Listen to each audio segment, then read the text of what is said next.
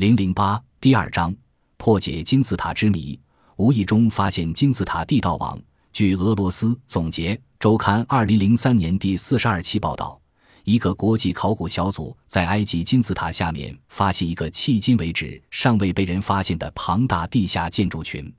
著名的埃及吉萨高地占地约五十平方公里，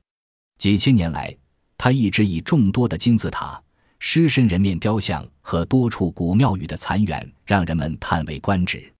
来自世界各地的考古学家还不断有新的发现。最近，在金字塔下面又发现了一个迄今为止尚未被人发现的庞大地下建筑群，在世界上引起了轰动。考古学家们认为。金字塔地下的地道网有可能伸展到好几十公里开外。事情经过是这样的：一名埃及考古队员在发掘一座陵墓时，无意中往墙上一靠，石墙随即坍塌，人们便发现一条不知有多深的黑黢黢地道。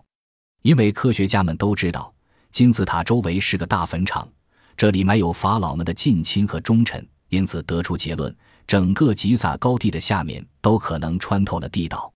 现在。当地和外国的考古学家正在忙于绘制金字塔下面地道的地图，既在地面上开展工作，也求助于空中摄影。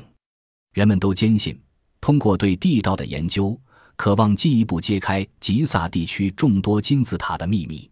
今天有三百来支考古队在埃及工作，他们的任务是对业已发现的考古对象进行研究和保护。既然有充分理由认为地下有个迄今为止尚未被人发现的庞大建筑群，那吉萨完全有可能在最近几年成为考古意义上的卖家。根据科学家们最乐观的估计，金字塔下面的地道网有望在2005年前供游人参观。